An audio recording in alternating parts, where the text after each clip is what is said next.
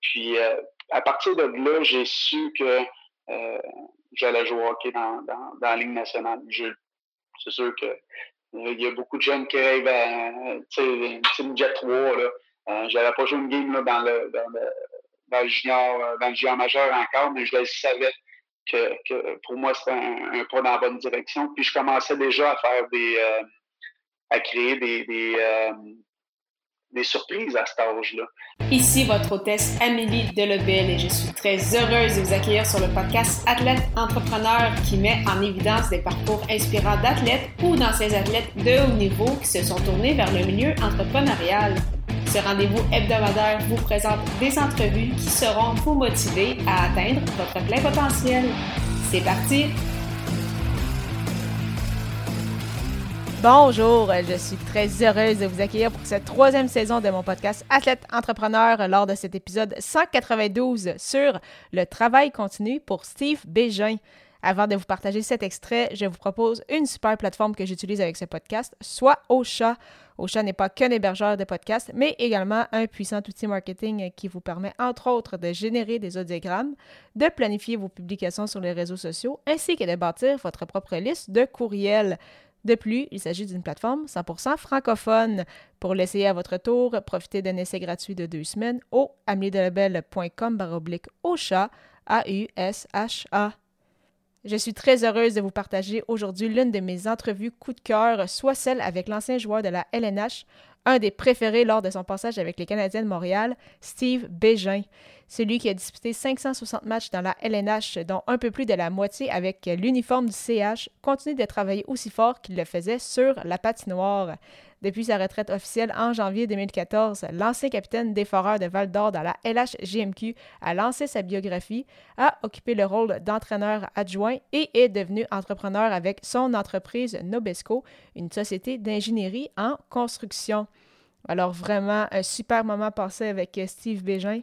Si vous souhaitez également écouter euh, l'entrevue intégrale, ce que je vous recommande fortement, ça a été vraiment un très très beau moment. Steve va vraiment partager énormément euh, de ses souvenirs ou de ses moments marquants lors de ses euh, années dans le monde du hockey. Ça a été d'ailleurs une de mes entrevues les plus longues, donc l'épisode total dure environ 45 minutes, mais vraiment une entrevue super avec un homme très très généreux. Donc vraiment, sans plus attendre, je vous laisse à cet extrait d'entrevue. Bonne écoute! Alors, je suis actuellement avec mon invité du jour, Steve Bégin. Salut Steve, comment ça va? Ça va très bien toi-même? Ça va très bien, merci beaucoup. Euh, tout d'abord, première question, est-ce que tu pourrais nous expliquer en fait ton parcours dans le monde du hockey, de tes années mineures à ta carrière chez les professionnels? Euh, ben, mon parcours, euh, écoute, j'ai commencé, mon père m'a introduit au hockey, j'avais six ans. je me souviens me demander, c'était après une partie de, de, de balle donnée, j'avais joué avec des, deux amis là-bas deux garçons d'un des coéquipiers à mon père dans son équipe de balle. Puis en revenant à la maison, il m'a dit euh, Steve, tu sais, les deux jeunes tu joues avec, euh, ces deux-là jouent au hockey. Est-ce que tu aimerais ça jouer au hockey? Puis euh, je me souviens, j'étais assis, je l'avais regardé, j'ai dit ben OK, ouais, OK, je joue au hockey. Mais tu sais, je regardais le hockey avec mon père à la télévision, c'est une période où avant d'aller me coucher. Puis, mais tu sais, pas plus que ça. Fait que, non, aussitôt que j'ai euh, commencé à patiner, j'ai embarqué sur la patinoire, euh, j'ai tombé en amour avec le hockey. Puis à partir de cet âge-là, à 6 ans, j'ai commencé à dire que je, je, voulais jouer au hockey dans la Ligue nationale. Euh, j'ai euh, j'ai continué, j'ai joué, j'ai commencé là, pré-novice, après ça, novice. comme tous les, les, les, petits, les petits gars, je ferais beaucoup de buts. Euh, puis rendu à tombe, je me souviens après une partie, euh, je pense que j'avais 10 ans, mon père euh, est venu me voir, puis on a gagné la partie, je me trompe pas, on avait peut-être perdu, mais j'avais marqué trois buts. Puis il m'a dit, il posait toujours, lui et mon père, c'était toujours sur le travail. Travail, travail, travail. Tu veux quelque chose dans la vie, travaille pour. Tu on était sur l'aide sociale, mes parents étaient séparés, ma mère est partie, j'avais un an, un an et demi. et puis, euh, que mon père, c'était toujours basé sur le travail. Donc, euh, pose la question, puis t'as-tu bien joué à soir? Je dis, ben, ouais, je pense que oui. J'ai marqué trois buts. D'après moi, j'ai bien joué. Il dit, tu penses-tu que euh, à cause tu comptes des buts, tu marques des buts, que ça veut dire que tu joues bien, que tu travailles fort? ben, je pense que oui. Il dit non, Marquer des buts, c'est facile. Des compteurs, il y en a dans toutes les ligues, dans toutes les catégories, à tous les âges. Il y en a dans toutes les équipes. Si tu regardes dans la Ligue nationale, c'est pas juste des, marqueurs de, de, 50, 60 buts, il y, a, toutes sortes de joueurs. Si tu veux jouer au hockey dans la Ligue nationale, il faut que tu changes ton style de jeu. moi, je comprenais comme pas grand-chose. Tu sais, j'étais là, ben voyons, c'est pas qu'il dire. Puis, mais par contre, je l'ai écouté parce que euh, quand il a dit si tu veux jouer au hockey dans la Ligue nationale, puis moi, il m'a eu de là. Fait que euh, il dit euh, tu dois changer ton style de jeu puis jouer comme Dale Hunter. Dale Hunter, ceux qui ne connaissent pas, pour les plus jeunes, c'était un, une peste. Tout le monde le détestait. C'était un joueur qui pouvait faire enrager, enrager l'équipe adverse là, en une fraction de seconde. c'était un gars qui travaillait, qui lâchait jamais, mais il avait toute une hargne, euh, éthique de travail euh, incroyable. Et, mais il n'avait pas peur de rien. Il fonçait dans le tas, puis il dérangeait tout le monde. Tu jouais avec lui, tu l'adorais, tu jouais contre lui, tu voulais le tuer. Donc, euh, mon père, il m'a dit, si tu veux jouer au Hockey national, joue comme Dayland. À partir d'Atome, j'ai changé mon style de jeu. Tu sais, il y en a qui pensent souvent que j'ai commencé à jouer comme ça, de la façon qu'on m'a connu, hein. quelqu'un qui travaillait fort, qui frappait, qui, qui bloquait les rondelles, euh, lorsque je suis tombé pro, non, j'ai commencé à tomber à jouer comme ça. Puis j'en ai pris une fierté également. J'ai toujours joué comme ça à tombe, puis oui, Batman, Jet. Puis euh, pour moi, là, c'était une fierté. Puis euh, je devais toujours travailler plus fort que, que, la personne qui était assise à côté de moi. Tu, sais, tu, tu crées un genre de challenge. Oui, tu es dans une équipe. Tu veux bien performer en équipe, mais tu veux quand même bien performer également. Tu veux travailler. Pour moi, mon challenge, c'était de travailler plus fort que tout le monde qui était dans mon équipe donc euh, tous mes coéquipiers. Moi, ça, euh, c'était très important. Puis, euh, j'ai cheminé de même, j'ai avancé à puis oui. puis oui, je me souviens, ma première année, j'ai été coupé du 2A. J'étais vraiment tellement frustré, là. Euh, tu peux même pas croire. J'étais toujours un des meilleurs joueurs, puis là, on m'avait coupé pour aucune raison. Anyway, fait que là, après ça, on s'en va Bantam. Puis moi, tout le temps que j'avançais, c'était toujours, il, passera jamais la prochaine étape. Puis, tu sais, je pas dans le deux lettres euh, en haut. Là, c'était rendu Bantam. Bantam, c'est euh, juste que tu commences à frapper. Et puis, euh, j'étais tout petit. Moi, j'étais pas gros, j'étais pas grand. donc, ne passera jamais. Puis, je me souviens, aucun entraînement, mon entraîneur parlait, puis il me dit tu euh, es invité, euh, c'est parce que tu es, des meilleurs dans les tests, puis ils sont obligés de prendre les 40. Je pense dans ce temps-là, c'est les 40 premiers dans les tests qu'ils faisaient. Là. Puis euh, j'étais dans les top, comme toujours. Puis il dit à cause de ça, j'ai pas le choix, mais t'es pas assez gros, moi j'ai peur que tu te fasses mal, là, ces contacts, tout ça. Je regardé, j'ai dit, check mon ben aller. Puis je savais que lui, il m'aimait pas d'avance. fait que, écoute, j'étais celui qui frappait le plus dans le camp. J'étais tout le monde me détestait, là, c'était incroyable. Puis à la fin, il est venu me voir, il dit ben, j'ai pas le choix de te garder, tu été un de mes meilleurs, fait que moi, je t'aurais pas gardé, mais j'ai pas le choix. Fait que là, j'ai fait le Bantam 2A. Euh, l'année ensuite, il y avait une équipe Midget 3 qui s'en venait à Trois-Rivières, euh, les Estacades. Et puis, euh, dans ce temps-là, c'était 16 ans et moins pour faire le Midget 3. À ce je pense que tu as le droit des 17 ans, mais tu n'avais pas le droit. Donc, J'étais au camp. Euh, encore là, j'étais, euh, j'avais tout un camp d'entraînement. On parlait beaucoup de moi dans les médias. Euh, je faisais des points, je frappais, je dérangeais, je, je, jouais très bien à ma game. Puis, tu sais, tout le monde disait, c'est sûr que tu restes, c'est sûr que tu restes. Mais l'entraîneur m'a coupé le dernier. Puis, sa raison, écoute, a été seulement de me dire que tu as 15 ans, l'an prochain, tu vas pouvoir revenir, on va garder ton numéro. J'avais, je me souviens, j'avais le 32 là, dans le camp d'entraînement, ce qu'il m'avait donné. Il dit, on va garder ton numéro. C'est comme si ça allait me, me, calmer puis euh, justifier les affaires. Ah, OK, c'est bon, tu gardes ce numéro-là. puis il m'a dit, euh, il y a trois autres joueurs qui ont 16 ans, que c'est leur seule chance de se faire voir pour jouer dans le, se faire repêcher. Donc, on va donner une chance à eux, puis l'an prochain, toi, tu vas avoir ta chance hey, j'étais, écoute, déboussolé, là, j'étais tellement frustré. Je suis arrivé dans le Bantam 2A cette année-là. Je me suis fait euh, suspendre, je pense, une dizaine de games, je ne me trompe pas. Et puis, euh, tu sais, j'avais toujours été un leader, quelqu'un qui, euh, prêchait par l'exemple. Puis là, j'étais dans le Bantam 2A. j'ai, j'étais le capitaine. Là, un moment donné, mon entraîneur est venu me voir. Steve, c'est quoi ton rêve? Je dis, c'est jouer au hockey dans le national. Il dit, tu penses que tu vas jouer au hockey dans le national de la façon que tu joues présentement? Il dit là, là, t'es pas un leader, t'es pas, pas mon capitaine, là. T'es, es, toujours suspendu, tu fais toujours des niaiseries. Euh, on te sent frustré, puis je comprends que tu es frustré depuis le début de la saison, tout ça. Il m'a fait comprendre, il dit, si tu veux jouer au hockey dans le national, il faut que tu changes ton style de jeu. Puis de un, si tu veux juste te faire rappeler dans le midget 3 et jouer au midget 3 l'an prochain, là, redresse-toi.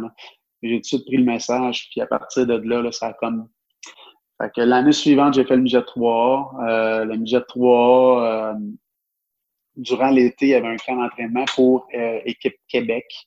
Euh, puis habituellement, Équipe Québec, c'est des joueurs, je pense que c'était la plupart des joueurs, c'est des joueurs de 16 ans qui sont dans le junior majeur.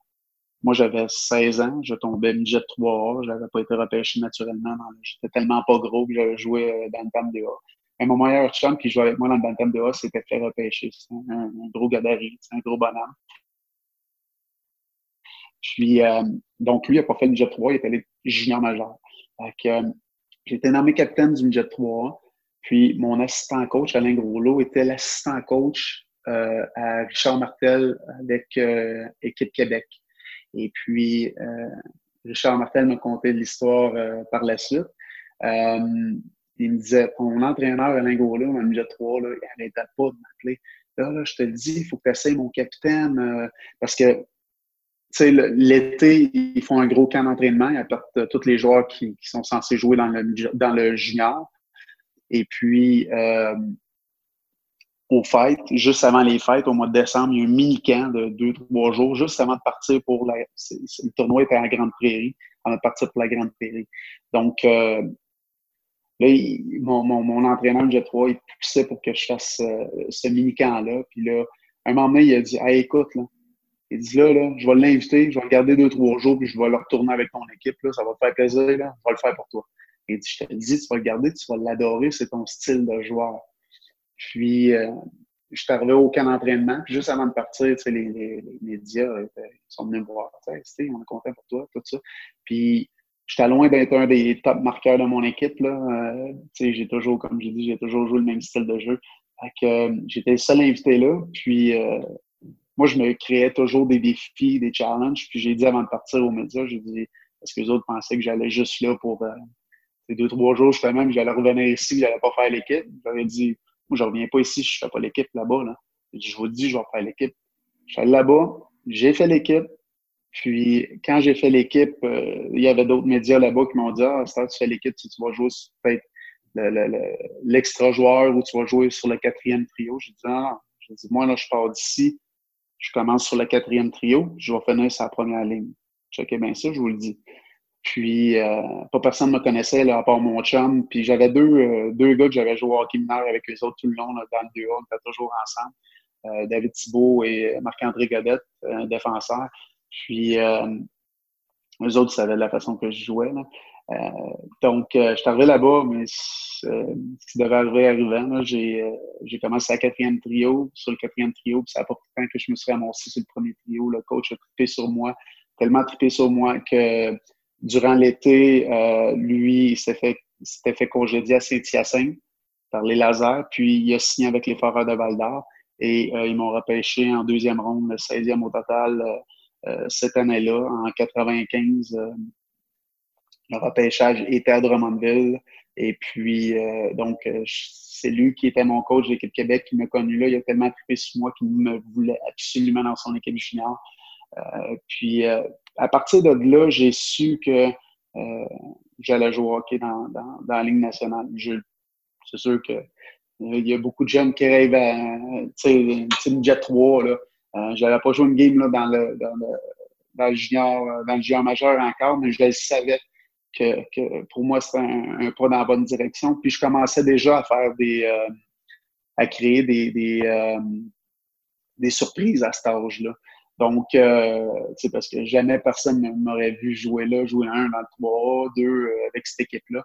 Donc, par la suite, je m'en vais junior majeur. J'ai fait ma première saison junior majeur et je me suis fait repêcher dans la Ligue nationale 40e au total. Puis encore là, euh, j'étais classé genre, je pense que c'était troisième ronde. Puis moi, je suis parti là-bas, puis je me disais, écoute, je, je, vais sortir 6, 7, 8, huitième ronde. Moi, ça me dérange pas, je veux juste me faire repêcher, c'est mon rêve. Et puis par la suite, je vais, euh, euh, rendu sur place, je vais faire ma place comme j'ai toujours fait. Et puis, euh, j'ai sorti deuxième ronde, 40e au total. La façon dont c'est passé, c'est une petite anecdote comme ça.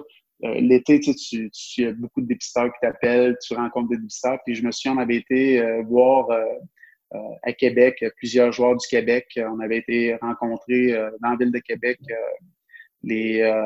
les Flames de Calgary.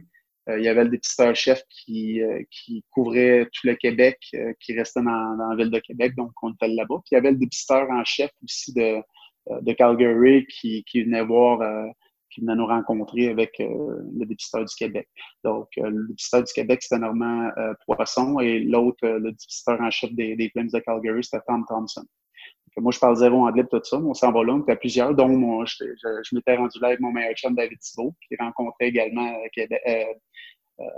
les Flames.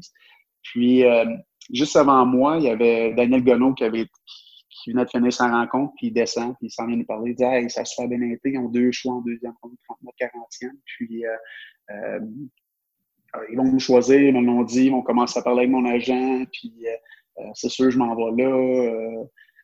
ah, c'est bon, c'est le fun, content pour toi. Donc, je m'en vais, je m'en vais dans, dans, dans, la chambre d'hôtel. je commence à leur parler. Je parlais zéro anglais, fait que je m'adressais toujours en Normand. Puis Normand parlait à lui, puis à Tom, Tom, il parlait à Normand. puis là, il me dit Écoute, euh, euh, Tom, puis Calgary, il tripe sur toi. Euh, on était là à, à, lorsque tu t'es battu contre Peter Warrell en fin de saison. Peter Warrell, c'était un des tops de la ligue, lui puis Georges Larac. il était 6 pieds 7, 240 livres. Moi, j'étais 5 et 11, 170 euh, livres dans le junior avec mon équipement. Donc, euh, je, l'avais super bien paru contre lui. Puis, eux autres étaient là en même temps. Puis, il dit, à partir de ce moment-là, il a fait sur toi. il m'explique qu'ils ont deux choix en deuxième ronde, puis qu'il allait me choisir euh, soit 39 ou 40, 40e. Fait que là, je, je suis là, moi. Ben, il dit ça à tout le monde. Fait que, tu sais, je me fais pas d'histoire avec ça. Puis, je l'ai juste dit à, genre, à, mon agent, puis à, mon meilleur chum qui était là. J'ai dit, ouais, on dit ça à tout le monde. Puis, mais je pense qu'il ne l'avait pas dit à lui. Mais tu sais, moi, je ne me créais pas d'attente, rien, parce que je voulais pas être blessé rendu là-bas. Puis euh, moi, comme j'ai dit, je vais sortir 6, 7, 8 e ronde, puis j'ai pas de problème avec ça.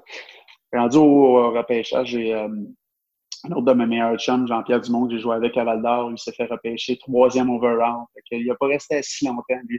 Puis, je me souviens, euh, en deuxième ronde, lorsqu'il était rendu au, 39e choix, là, je disais à tout le monde, parce que mon agent, Yves Archambault, était tous, euh, tous ses joueurs, tous ses joueurs étaient assis ensemble. Là, je disais à tout le monde, je mets 20 pièces les boys, 20 pièces que c'est Daniel Gonneau qui sort 39e. Fait là, c'est Calgary, 39e. Euh, c'est un gars de, de l'Ouest, Travis Brigley, qui était sorti, un joueur de Lethbridge. Et puis, ben, j'ai dit 40e, les boys, c'est Daniel Gonneau. Je le dis, je vous gage 20 pièces. Puis, euh, je vois mon chum qui est sur le parterre, Jean-Pierre Dumont, puis il part à courir, puis il pointe en haut, il me pointe, ça avec toi, ça avec toi, ça avec toi. Fait que là, je, je, regarde, mais tu sais, je, je, l'écoute pas. Fait que là, j'écoute c'est quoi qu'ils disent. Là, là j'entends le, le dépisteur-chef euh, Tom Thompson de Forward de Val d'Or, le joueur de. sais, tu, tu, tu es tellement sous l'émotion, tellement, c'est tellement euh, difficile à expliquer.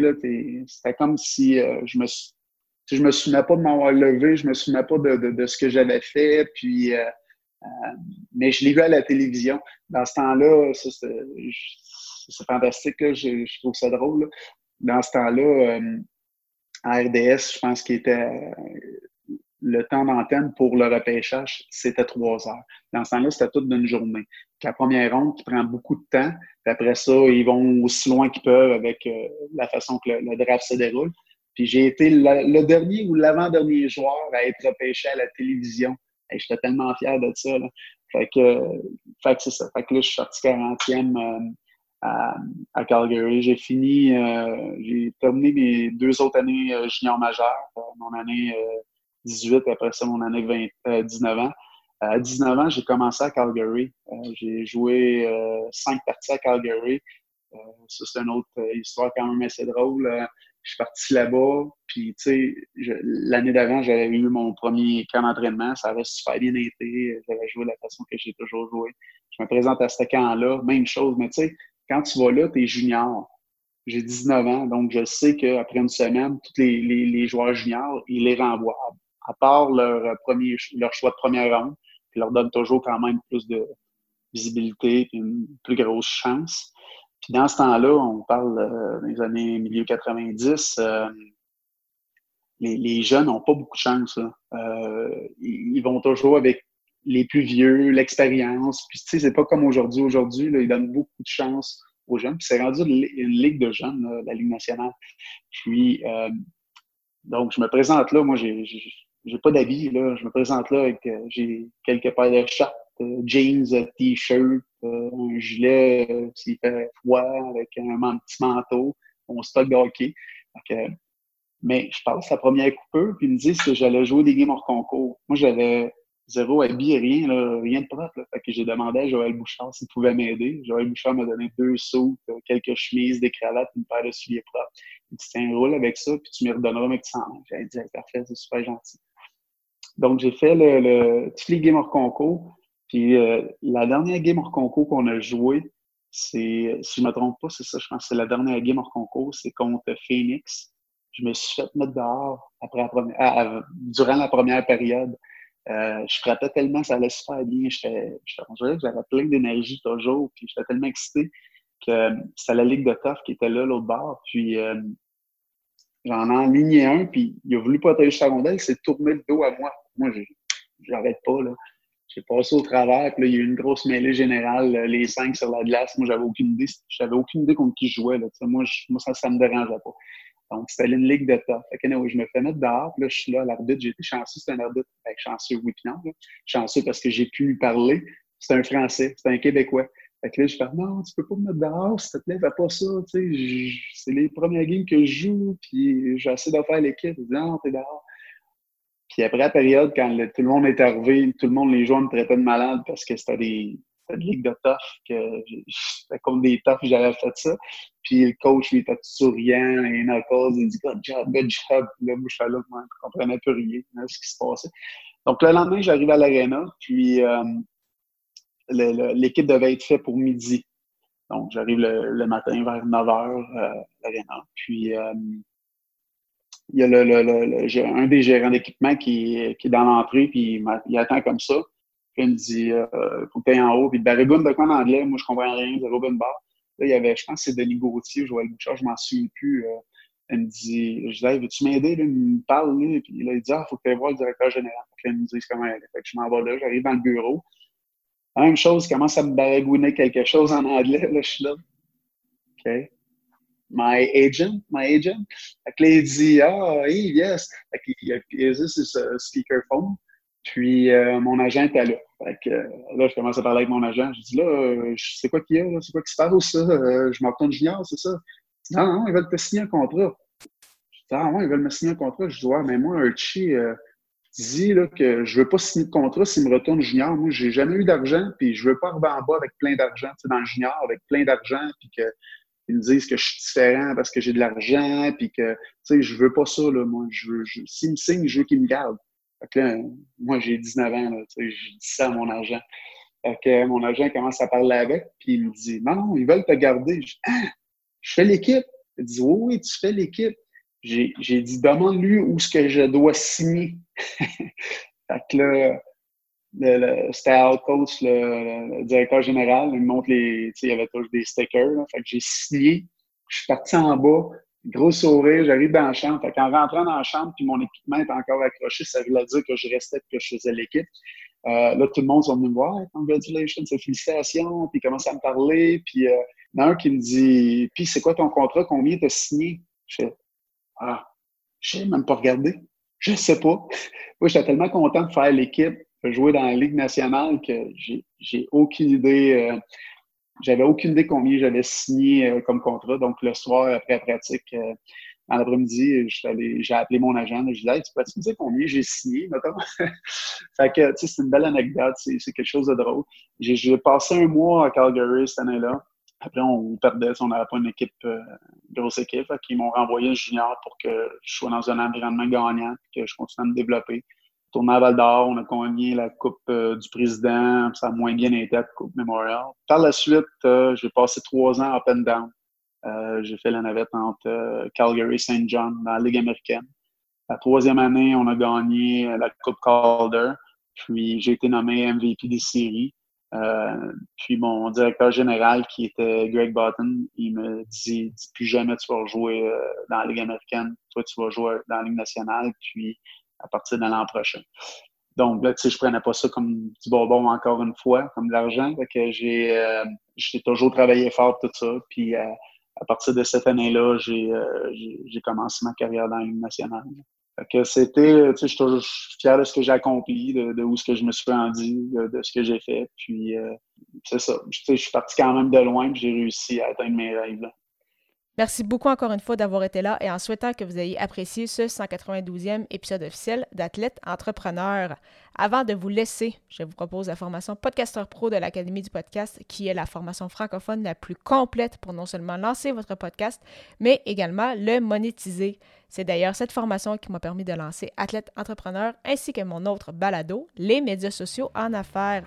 On parle de plus de 30 heures de contenu disponible.